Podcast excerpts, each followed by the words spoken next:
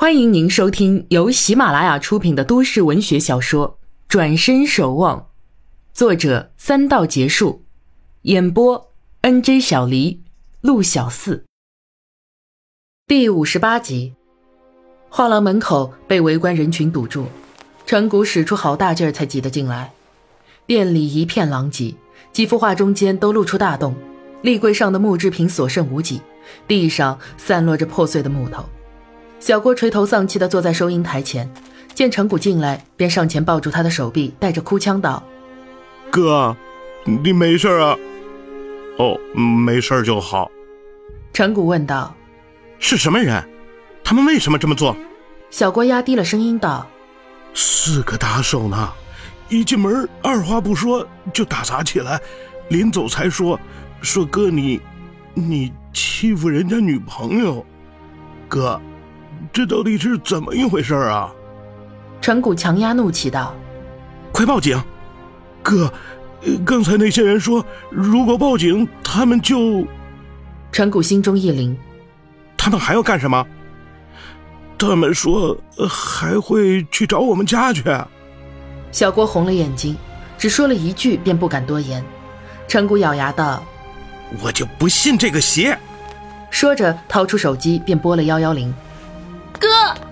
哥，陈月从门口挤了进来，脸色煞白，抢步到哥哥面前看着他。哥，你没事吧？陈谷世才在咖啡馆被那两人打了几拳，都在身上，且无大碍。这会儿他自然不能让妹妹妹夫担心，便勉强笑笑道：“没事儿，也不知道是什么人，无缘无故的来闹事儿。我已经报警了，一切有我，不要担心。”陈月看看小郭，两人眼中现出一丝不安。个把钟头后，来了三名警察，忙着拍照做笔录。陈谷将吴春燕的事也如实告诉。记录民警瞟了陈谷一眼，道：“我们呢，只负责调查杂店的案子。你讲的那些，跟那片的派出所讲吧。”陈谷一愣，道：“这不是很好的线索吗？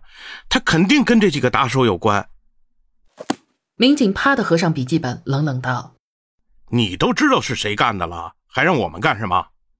说着，转过身与另两名民警收拾器具去。陈谷一时气不过，大声喊道：“如果我们都知道怎么做，还要警察什么事儿？你这是什么态度？究竟是不是来给老百姓服务的？”陈月与小郭忙拉住哥哥，三名警察都横了眼盯住陈谷。那做记录的民警更是指着陈谷一字一顿道：“谁知道你跟那女人有没有关系？我们来调查这里的事儿已经够敬业了。”你还这个态度对待人民警察，信不信我现在就把你铐走？小郭一个机灵，护在陈谷前，对民警道：“对不住啊，对不住，我哥只是一时冲动，哎，您别生气啊。”三民警各自哼了一声，头也不回的走了。陈谷回身使力拍桌，桌上的笔筒立刻倾倒。陈月与小郭使使眼色，双双去收拾残局。门外的人群见没戏看，也陆续退去。陈月关上门，放下门帘。小郭捧着小立柜发呆，半晌才悠悠道：“都怪我，不该替哥答应那女的。要不是我自作主张，把她当财神那样招待，哥也不会惹上这个麻烦。不关你事儿，是我自己太没用。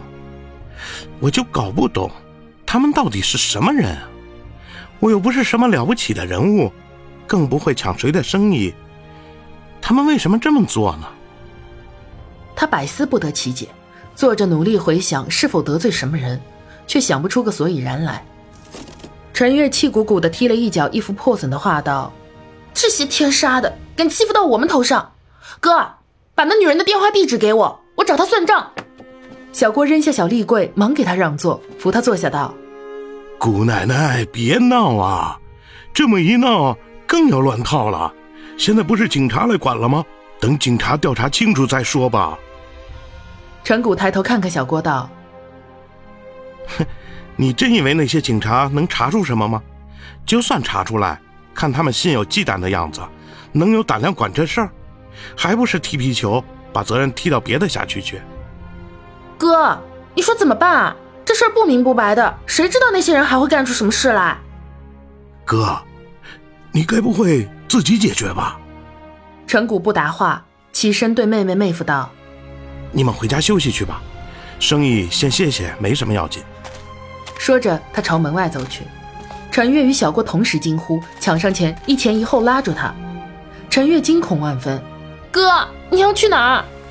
陈谷轻轻拖开他们的手，一笑道：“嗨，我只是出去走走，一会儿就会回家的。”不等他们反应过来，他就绕身出来。太阳仍是炙热，陈谷不顾炎热，快步走至一个偏角，拿出手机拨给吴春燕，却是关机。事情莫名其妙，一无所踪，唯一寻迹可查的便是这个吴春燕。若能套出他的口风，事情也就有可能迎刃而解。陈谷无处去找吴春燕，只得奔赴南郊小区探个虚实。吴春燕的家门紧闭，这点陈谷早料到，于是他去找物业，盼望能问到吴春燕的其他信息。物业接待员是个大嗓门、矮瘦的中年妇女，她上下打量陈谷两分钟之久。用震屋响的声音问道：“你是业主什么人啊？为什么要打听业主的情况？我们不会随便透露业主情况的。”声音惹来隔壁办公室的人探头来看。陈谷不便说具体，直到业主叫我来做木工，木材都买好了，马上要送来。可是业主手机关机，门又进不去。我就是想问问，你们还有没有业主的电话或者其他的联系地址？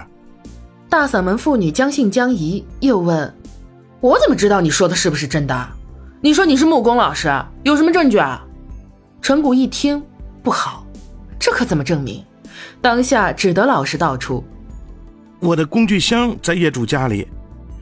哦，对了，我这儿有业主的通话记录。”他找出通话记录给他看，大嗓门瞧瞧他道：“看你也是老实的样子，我给你查查。”要是没有别的号码，我也没有办法。陈谷忙道谢，大嗓门翻到那家的登记单，看了又看，最后两眼皮朝上翻，盯住陈谷，似笑非笑地说：“哼，这房子的主人出国还没回来呢。”陈谷大惊道：“怎么会呢？明明是个叫吴春燕的，她有钥匙开了门，会不会是房子主人的亲戚啊？”好了好了，不许你胡闹了。这房子的主人姓刘，两夫妻都在国外呢。那你看啊，上面没有说有什么亲戚看门，说不定是他们的亲戚。我想知道房子主人的号码。大嗓门啪的将登记本扔进抽屉，扯开嗓门叫道：“有完没完啊？我看你就是做坏事的，瞎编个故事想偷东西啊！”这时门口进来一个高个中年男子，对大嗓门道：“主任，他说的不假。”早上我是看见一个女人领着他去这房里了，我当时还纳闷，这房子怎么交给别人管了？这女人我第一次看到，后来一想，说不定是房主的亲戚什么的。陈谷一喜，感激地看着那男子道：“他是第一次来这里吗？可是他说之前叫人来装修过，家具不满意全拆了，这才叫我来重做。”男子吃惊不小：“啊，这不可能啊！”这房子从没装修过，有装修的话都来我这儿办手续的。大嗓门也是一愣，道：“我们这里房子都是精品房，交付的时候房里的初步设计都有了的。